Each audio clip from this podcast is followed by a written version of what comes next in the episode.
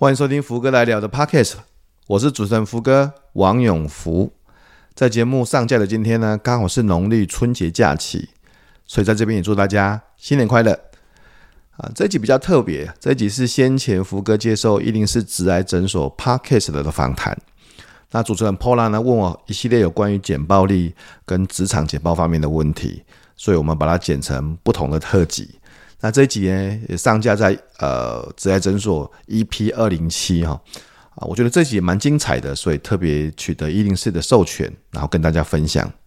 那在节目里面，我们会谈到关于啊简报的目的啊，那简报的时间从开场、过程、结尾应该怎么分配啊，以及职场简报最常见的一些问题，那怎么跟长官简报会得到长官的青睐？哈啊，我相信从这个过程里面，大家应该会学到很多。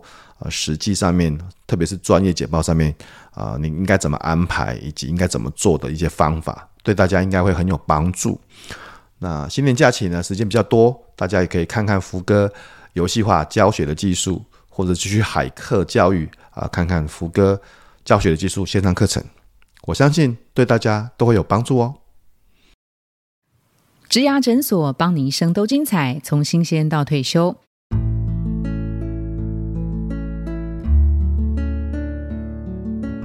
Hello，大家好，我是主持人 Pola。在十二月的岁末策展，我们推出学霸系列。在第二周，我们要播出的是简暴力解锁。今天邀请到的来宾，他是现福育创共同创办人福哥，他是王永福博士。Hello，福哥你好。各位伙伴大家好。哇，说到博士，我很久没人，很久没人叫我这个 Doctor Wang，这个好沉重啊，这个好沉重啊，叫我福哥就好了啊。江湖人称福哥，啊，真的是福哥哎。那个呃，我先讲一下，我们今天录音很特别。我们来到了台中，而且我们不是在录音室，我们是来到福哥的家，真的很荣幸可以直接登门拜访，来听福哥讲一下。到底心中什么叫做完美简报哈？但在简报之前，我也先呃，在福哥分享之前，我先再多介绍一下福哥哈。他是台湾简报沟通协会的理事长，好，同时本身也具备非常多的斜杠身份。他是作家，游戏化教学的技术。那在这本书呃问世之前呢，他已经出版过八本书了，八本书哈，所以一共是九本书的作家。那另外他也是超过十五年的企业讲师的资历，他也是讲师中的讲师哦，他是一个教学教练，好，教学教练，所以在福哥的身上一定也看过，历经身经百战之后，他心中到底什么叫做出色的完美简报？福哥可不可以 share 一下？嗯，我们先看结论哈，结论就是他可以达到说服听众的效果，因为不管是简报多漂亮、多完美，讲者讲的多好。我觉得最终还是要达到简报的目的。Uh huh. 我认为简报是一个非常目标导向的东西。哦，oh. 所以一个好的简报最终只有一个目的，嗯、uh，huh. 就是说服你的听众，说服听众，哦、让他买单、呃。对，买单，很多人要买单，买单就是卖东西吗？其实买单不见得是卖东西啊，是是、uh，huh. 有可能是 buy your message，uh huh. 有可能 buy in your idea。不管是你传达的讯息，或是你的想法，让观众买单。让观众 buy in，嗯，说服观众其实是一个简报最重要的核心跟目的。嗯哼，呃，要先把这个结论先想清楚。对，就是什么？比如说你你你你你，今天我要跟长官报告，嗯，长官不是要看你漂亮的投影片啊，嗯，长官不是要听你会不会讲话，嗯，你只有一个目的诶，就是你提的案子，长官说 OK，点头，对吧？我就是要他点头，长官说 OK 就好了，对不对？长官说 OK 就可以了啊。是是，今天客户啊。不管你的东西做的多好多烂，这个我都不管了。嗯，最终客户下单，OK。我们在定义一个好简报，其实我不会是从形式，嗯，我不会是从投影片多漂亮。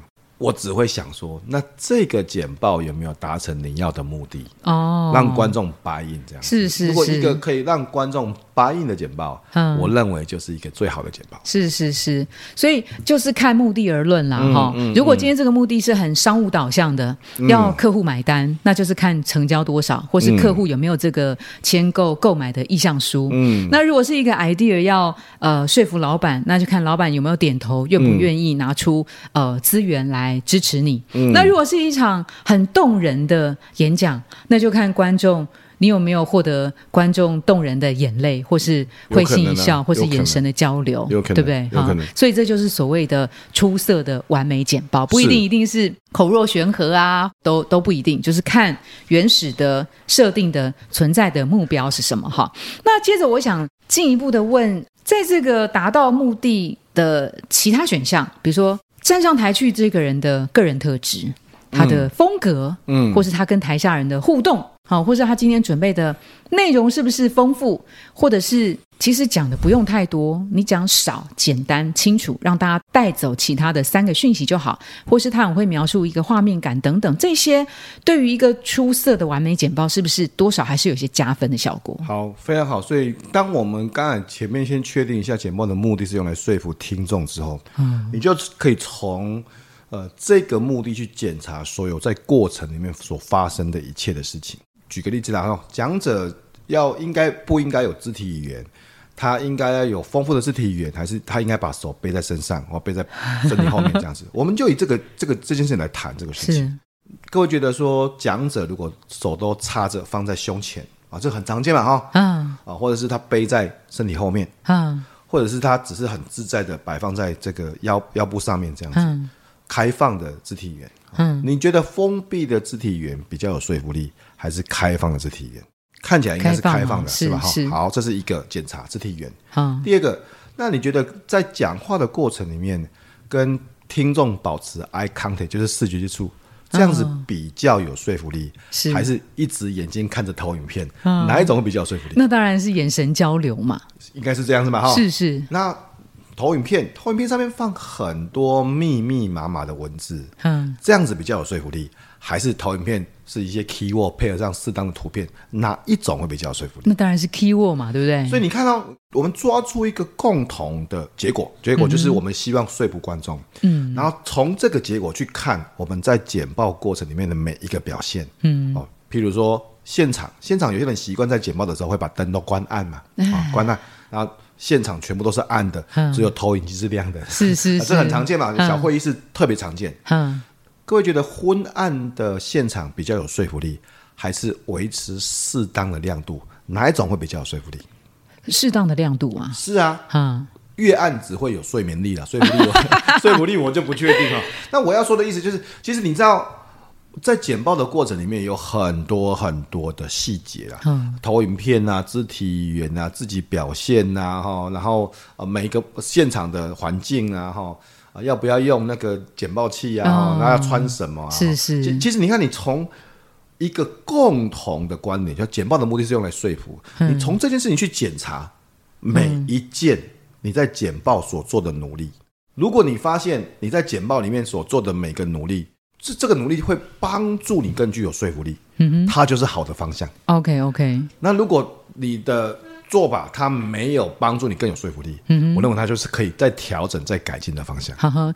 那因为现在所谓出色的这个完美简报，如果我们运用在商务上面，或是职场上，上班族朋友他们常常会碰到。哎，如果我今天是一个。准备要去面试的简报，如果是非主管职，是是，是，他要怎么样去准备一个所谓出色完美的面试简报？好，我认为说在做简报之前，当然我们现在这个例子很精准的说是一个面试哈，我们做一个面试嘛，对。然后这个面试呢，我们就要预期说。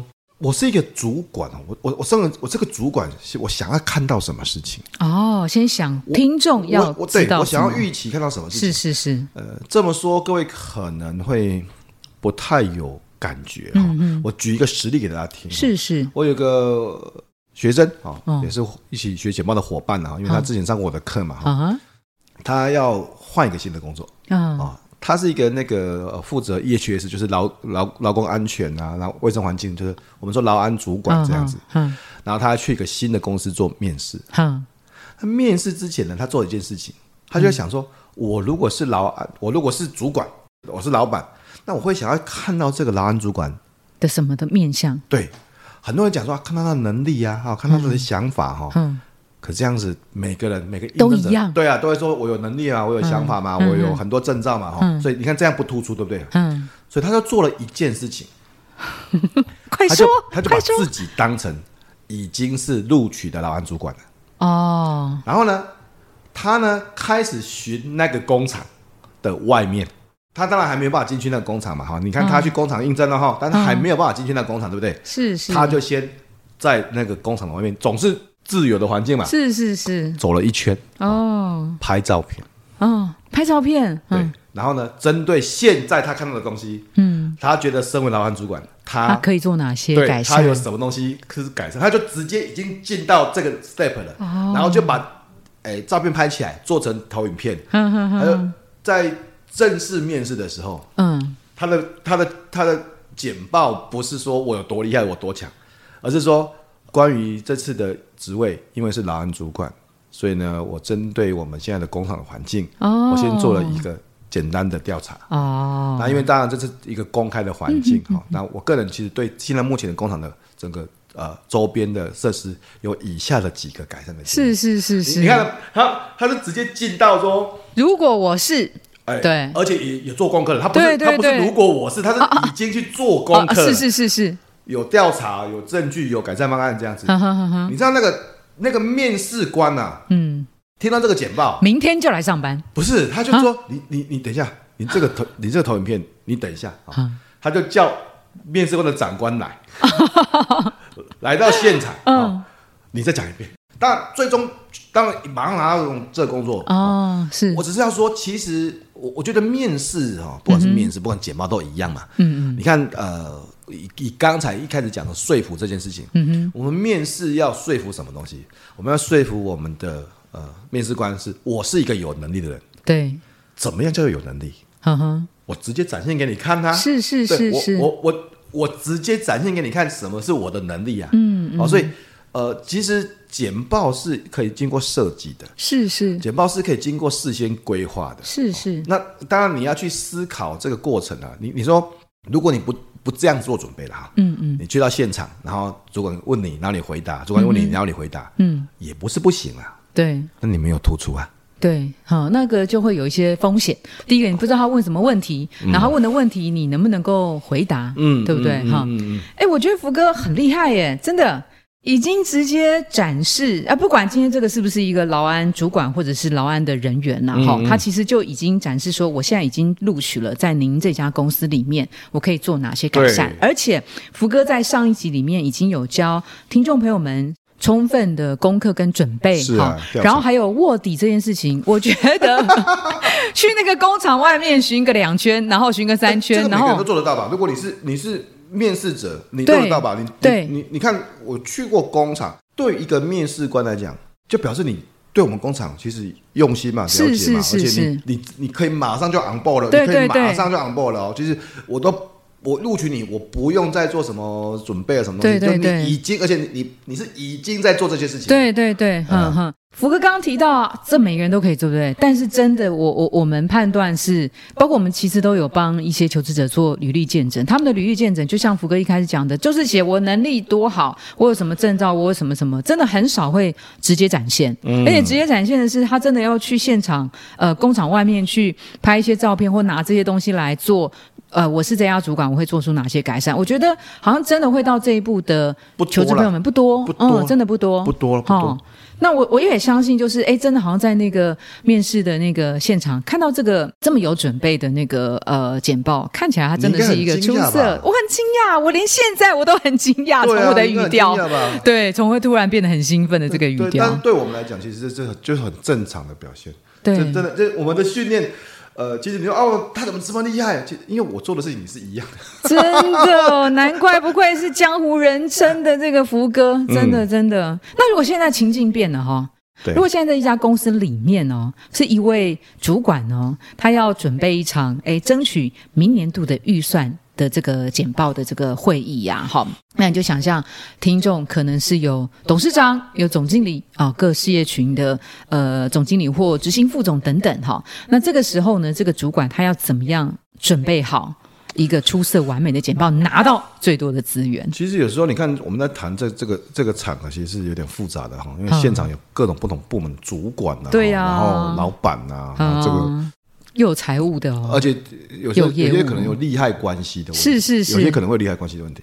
有时候是在简报之前要先各位会发现说，其实我很很很很常强调的不是你在简报的时候怎么表现，嗯，我很强调的是你在简报之前做了什么准备。真的，你看你要拿这个预算这个事情啊，嗯，你觉得有没有可能是这个现场，然后那么多利害关系的这样，他都先搞定。那大家就我的意思是，如果你假设就是去到现场，然后你你真的觉得一个好的简报就足以让老板说好，那我就预算给你。然后不管其他部门的嘛，有点难嘛哦。我觉得其实你就把这个事情想的太简单了，太简单了，是是是。所以像刚才这个场景，其实有点复杂的。对，我一定会有很多事前沟通的作业。嗯嗯，就是这个简报一定不是 surprise 的事情，一定不是什么 surprise 的东西。嗯，一定是可能也许涉及到，譬如说我也许这么讲，也我们当然不。没有办法对老板或是对董事长做事情沟通，也、嗯、也许没办法这样子。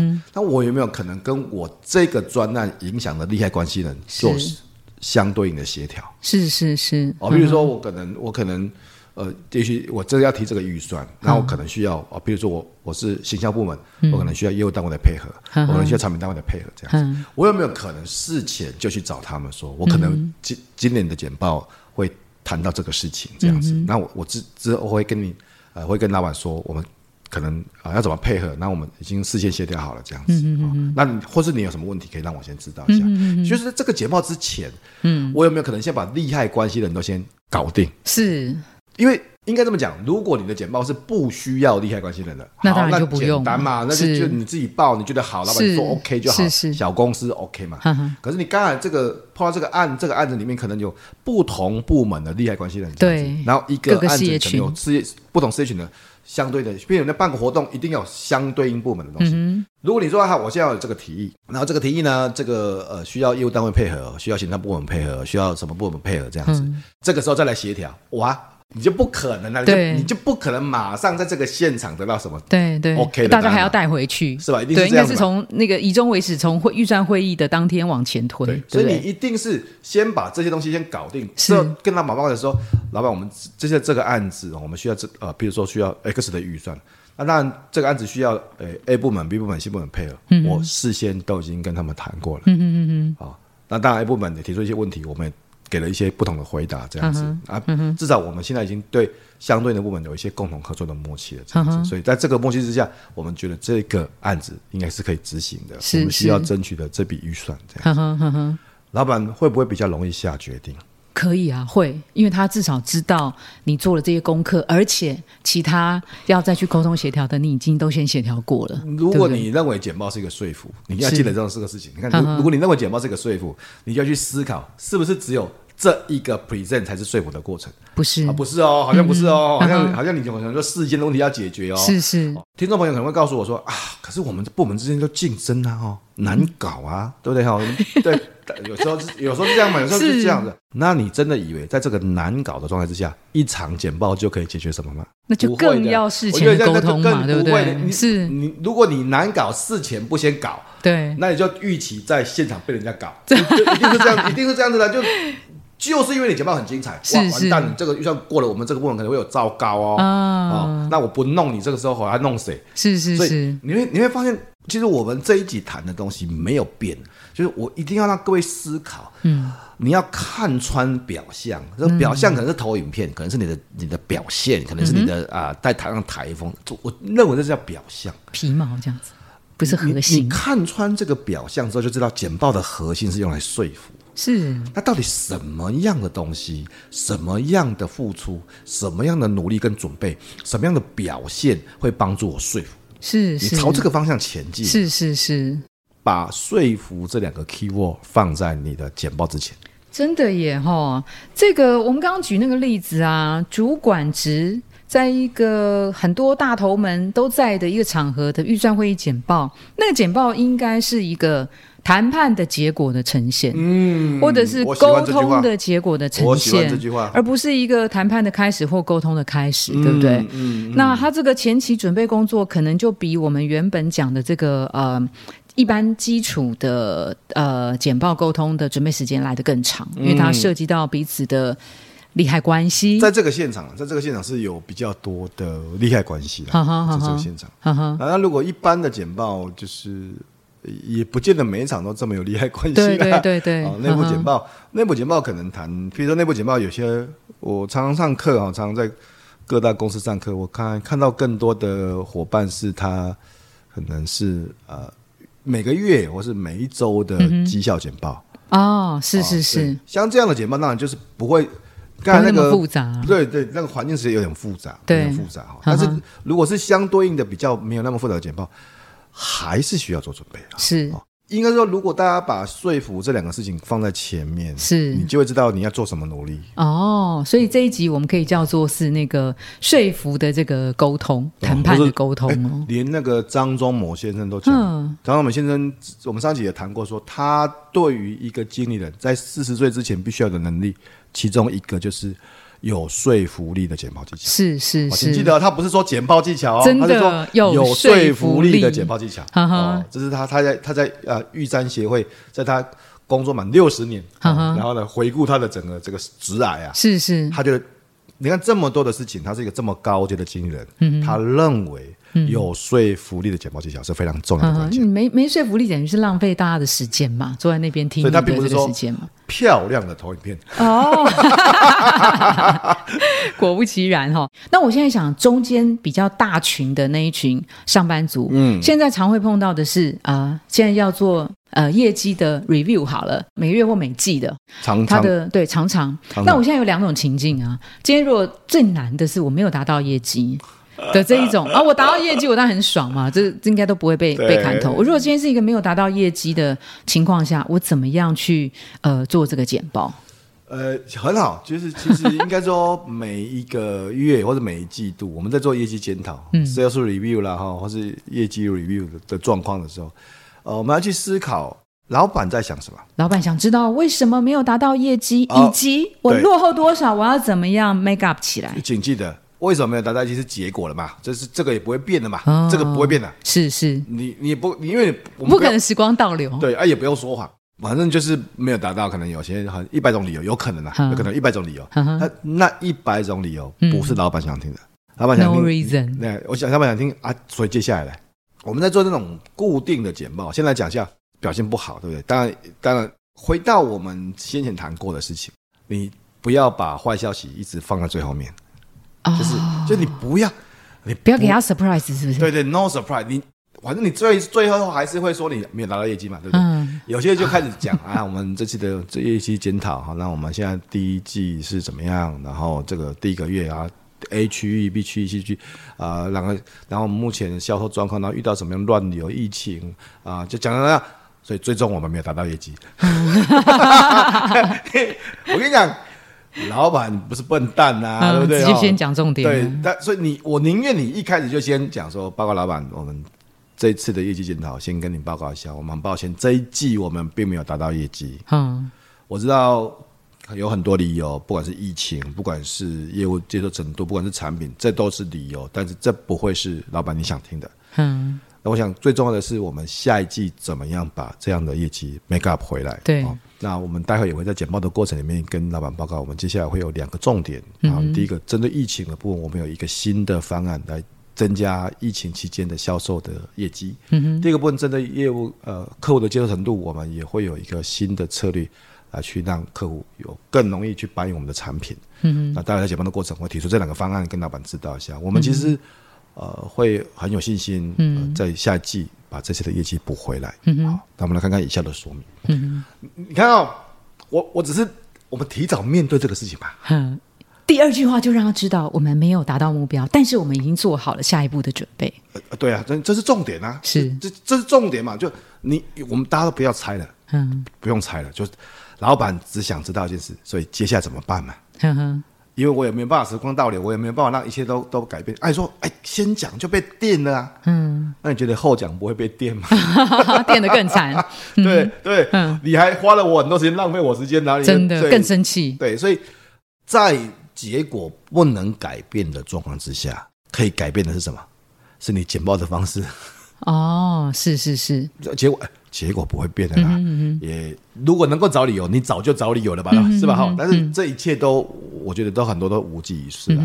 哦，我并不是，我并不认为说这么讲之后就比较可以卸责。其实这我我并不是要教大家怎么样卸责，嗯哼，哦，或者怎么样去改变成果哦，因为因为成果是不会变的嘛，嗯哼，它不会因为你简报投影片做的好不好，然后业绩达不到就变成达得到，不可能的，嗯哼，这么讲那就做假账了啊，嗯哼，只是你的简报的方法是可以改变的，是是，你是可以先让老板知道重点。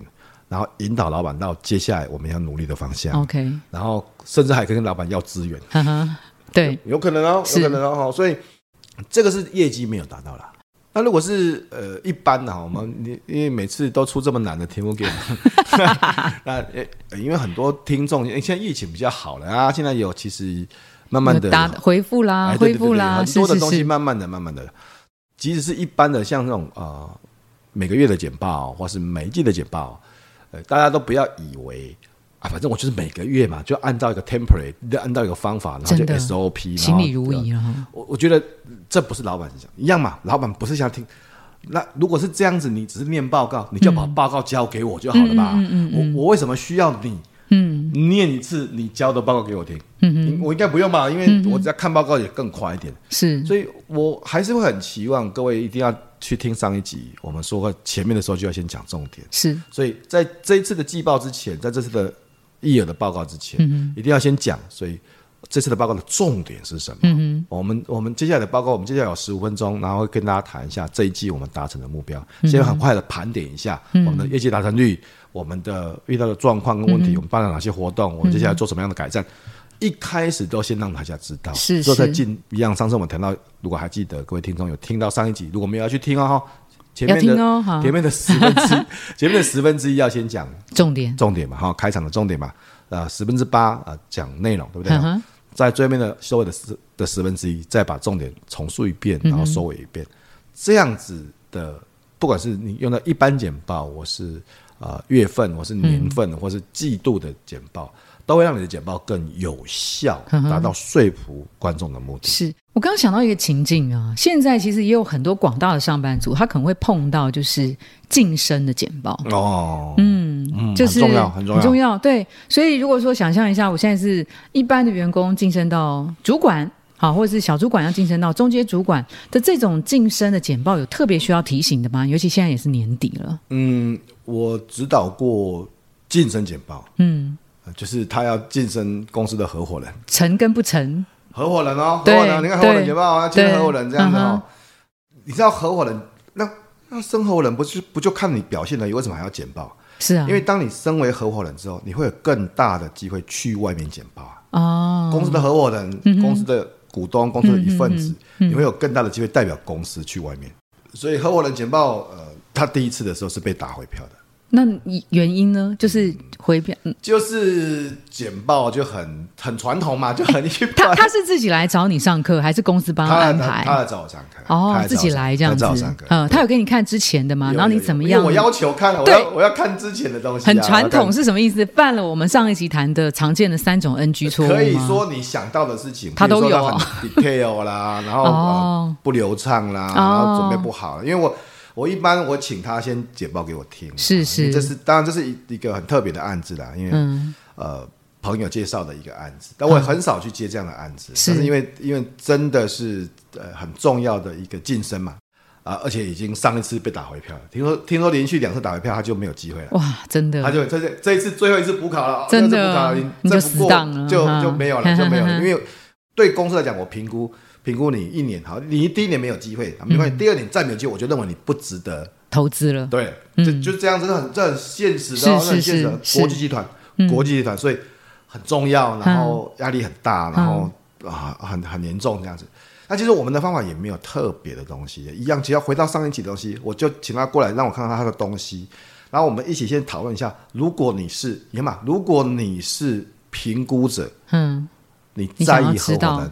他的他能够展现什么能力？嗯，对你，你要先知道他要看什么点，是是是。然后之后，我们我带着他，嗯，贴便利贴，哦。我带着他贴便利贴，把整个健身简报他过去的 performance，他的表现，嗯。全部整理成便利贴简报的流程，哦，是然后带着他去修改投影片，哦，怎么样的投影片可以更有效的展示他过去的这些 performance 这样子，OK，然后带着他来，就要求他。讲给我听，哎，不要跑，不要跑，对对，不要跑，你要你要演练啊，你要你要排演啊，你要彩排啊，讲好多次，讲给我听，然后我们控制时间，然后做好，我要求所有的细节都做得到这样子，嗯，好，那他当然也会配合，因为哎，真的很重要，嗯，真的很重要，这次就通过了。几次的演练？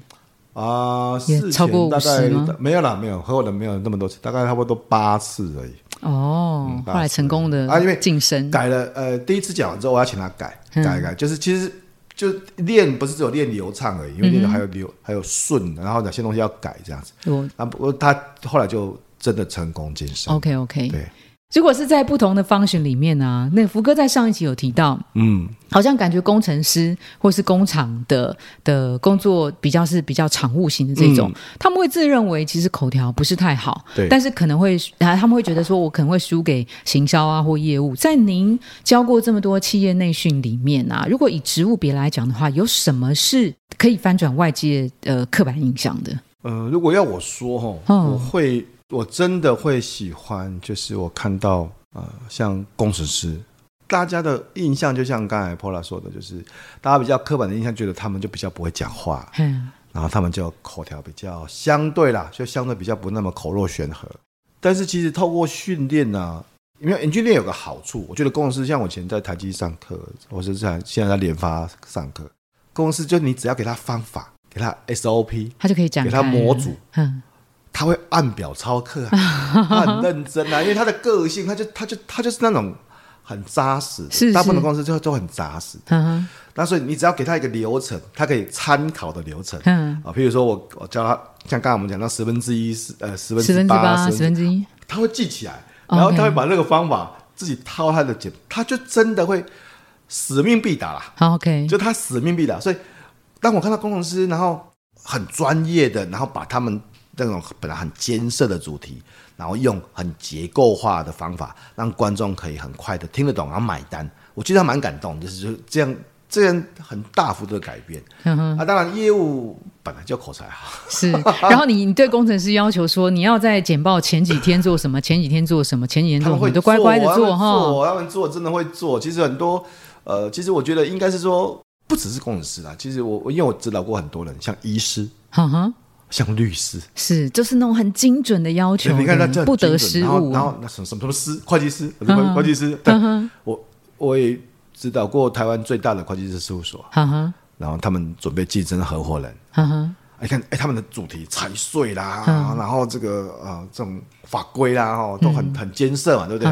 然后透过呃对方法的学习，然后转变一下他们的想法之后。他们还有个好处，但他们都很聪明吧？哦，对，是是，能够考上会计师、律师，对，检察官，这都很聪明啊，这些都很聪明。啊他只是欠缺方法，所以我我还是要给大家鼓励，就是我觉得各位呃听众，当然来来自不同的工作啦，不同的单位，嗯，呃，其实简报是一个。可以学习的，它是一，它是一门技术，是，它是一个可以拆解、可以复制、可以学习的技术。对对对。所以我为什么，我为什么不管写上台的技术啦，甚至教学的技术啦，甚至新的像游戏化教学的技术，我喜欢写技术书籍啊，嗯哼嗯，就是因为技术对我来讲，它就是一个可以拆解、复制、学习，一个可以 SOP 模组化的东西。嗯哼，啊，所以，呃，不管你的口才怎么样，我觉得只要透过学习都可以变好的。好，那在节目的尾声呢、啊，我们来帮这个听众做一个粉丝敲碗哈。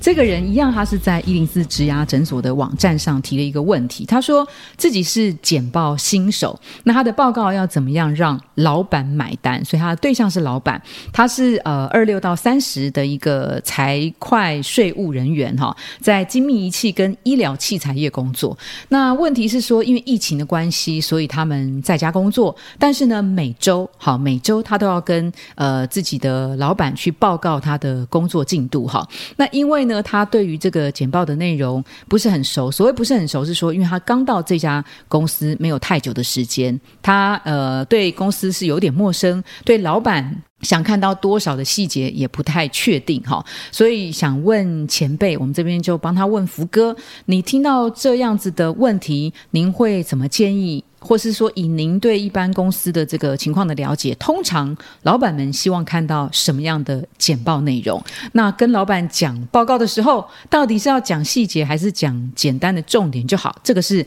每周的周会这件事情让他呃很困扰、很紧张。好，好，既然是因为听众的提问，既然是。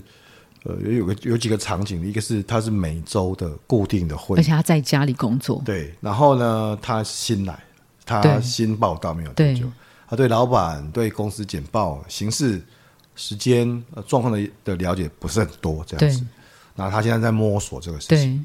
那我的建议是你不要摸索了，想办法去找学长吧，或者是看看同事们怎么做，或是看看过去的简报怎么做。是是。就是我认为不要从零开始，从零开始是一件很有危险的事情。或是他做两种版本呢？呃，我觉得应该是说你要先努力一下，先收集必要的资料，因为看起来这样的东西，因为他太快了，这样看起来一定不是只有他，看起来公司一定有一定的其他的同事。对，然后呃，我我我我觉得不要从零开始摸索。嗯嗯，有些人说，有些人说，哎呀，可是我如果看别人的。我是不是就呃没有创意啊？会会受到别人的影响啊？也不一定，对呀、啊，不是，因为我们刚才说这个简报是每一个礼拜都要做的，嗯嗯，请记得是每个礼拜，它一定有 format，是大部分啊，它一定有 format，它一定有一个知识的，而且每个礼拜嘛，意思是一年有五十二个礼拜，你要做五十二次嘛，嗯、你还找不到翻译吗？不太可能吧？哈、嗯，我我觉得其实现在很多的简报者啊，呃，有时候。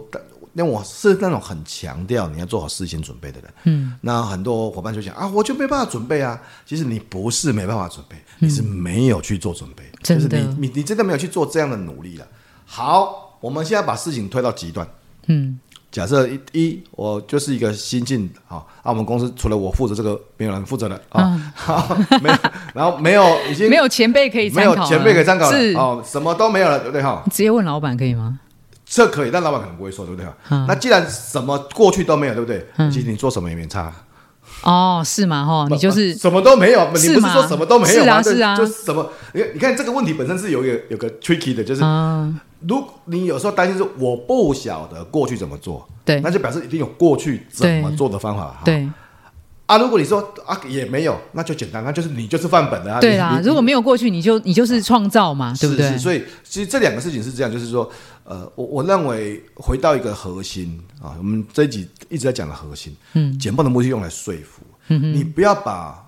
不连 weekly 或是 monthly 就每个礼拜的的的简报变成是一个制式这样走流程过去。嗯，你的目的还是我觉得所有的工作者每个礼拜的简报都是展现自己这个礼拜努力跟能力的机会。是，好，你你不要只是说把资料念过去，因为对老板来讲，他要知道你的状况，掌握问题，掌握最后面的结果这样子。嗯嗯。所以呃，也许可以多花点时间，然后去。了解老板的需求，公司过去的样子，同仁之前的简报，嗯，然后从一个基础再去创造，嗯哼，我觉得这样会有更好的效果。嗯哼，不过不管他是参考过去的前人的版本，或是自己重新创造一些新的版本，讲重点或是呃讲细节，他要反版简版，不管是怎么样，就是先讲重点。对，对不对？这个是、啊、就是我们上一期谈到，这放诸四海皆准，就是先讲对，先先讲结论呢、啊，先先讲老板想听的东西，对啊，对啊，然后再去补充为什么我们会有刚才那个结论，是是，哎，先讲结论，对。哎，福哥，我想要一个问题，你看那个十分之一的重点跟十分之八的细节啊，嗯、通常在下笔的时候，人们会通常先写十分之八，然后再回去收敛到重点，还是？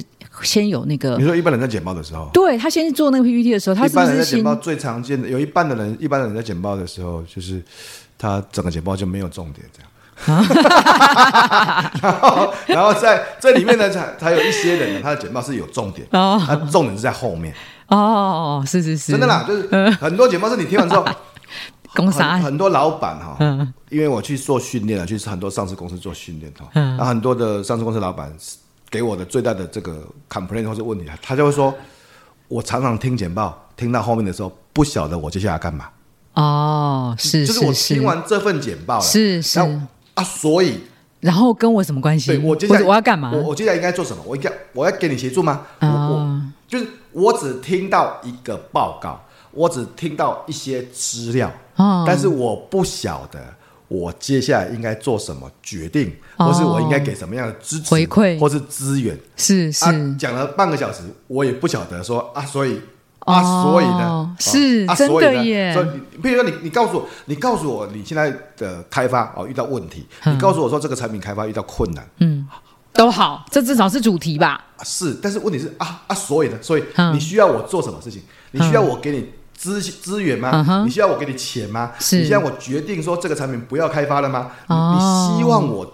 做什么决策吗？嗯、还是你说你不希望我做决策，你只是希望我分享你的心情？哦，我我我我的意思是，常常有简报是没有重点的。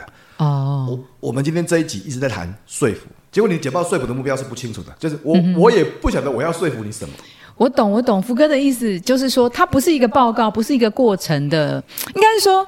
过程流水账那不必，真是垃圾哈。但如果不是流水账，是有一些什么东西的，除了那些东西的报告之外，你应该已经心意已决，可以怎么做？然后你要拿这些东西来说服老板，是不是这意思？你，你总是要有一个目的吧？嗯，你我今天这个简报的目的是什么？老板不想听流水账，是老板不想听这些过程枝枝节节，对，所以我要干嘛？所以你想要我干嘛？你想要我做什么？你你心里面要对这个东西是有预期的，是是是。那有这个预期之后，我认为简报才会 to the point。哦，OK OK。还有一个情境啊，我这加码很多。今天节目怎么录不完啊？真的，在最后一个，啊 那个有些会议或是有些简报，它是 brainstorming 的这一种，这种允许吗？呃，应该是说 brainstorming 这个比较不像是简报哈。我觉得。不，这个问题其实带带来另外一件事情，就是有时候大家会搞混，它好像就是有投影片就是简报，嗯嗯嗯。但是呢，事实上，我觉得在上台的场合里面，有可能有三种不同的状况。第一种叫简报，哦，就是我们现在看到的不投影片啊、简报啊，实际上比较短的哈。嗯。第二种叫做上课。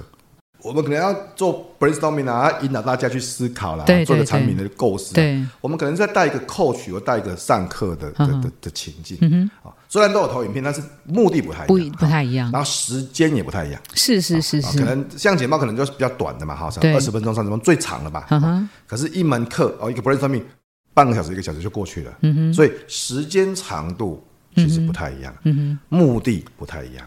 目的讲清楚，所以如果、啊、做法也不太一样。是是是，嗯、好。那刚刚其实呃，跟福哥访谈的过程当中啊，福哥也分享，在他的呃眼中、心中、行动当中，他其实是一把一直把这个呃简报沟通视为是一个技术，它是可以被拆解的，是可以在各种情境之下拿来做不同的运用。但是它的核心精神都是一个可以被拆解的公式。那今天非常谢谢福哥来跟我们分享这么丰富的内容，谢谢福哥，谢谢大家。如果你喜欢今天的内容，别忘了到 Apple Podcast 帮我们打新评分跟留言。假如你有更多的问题，欢迎到植牙诊所来发问，我们每周都会更新，也欢迎您投稿想听的主题。投稿连接在节目资讯栏里，请订阅 Podcast 频道，追踪我们的 IG。我们下次见喽，拜拜。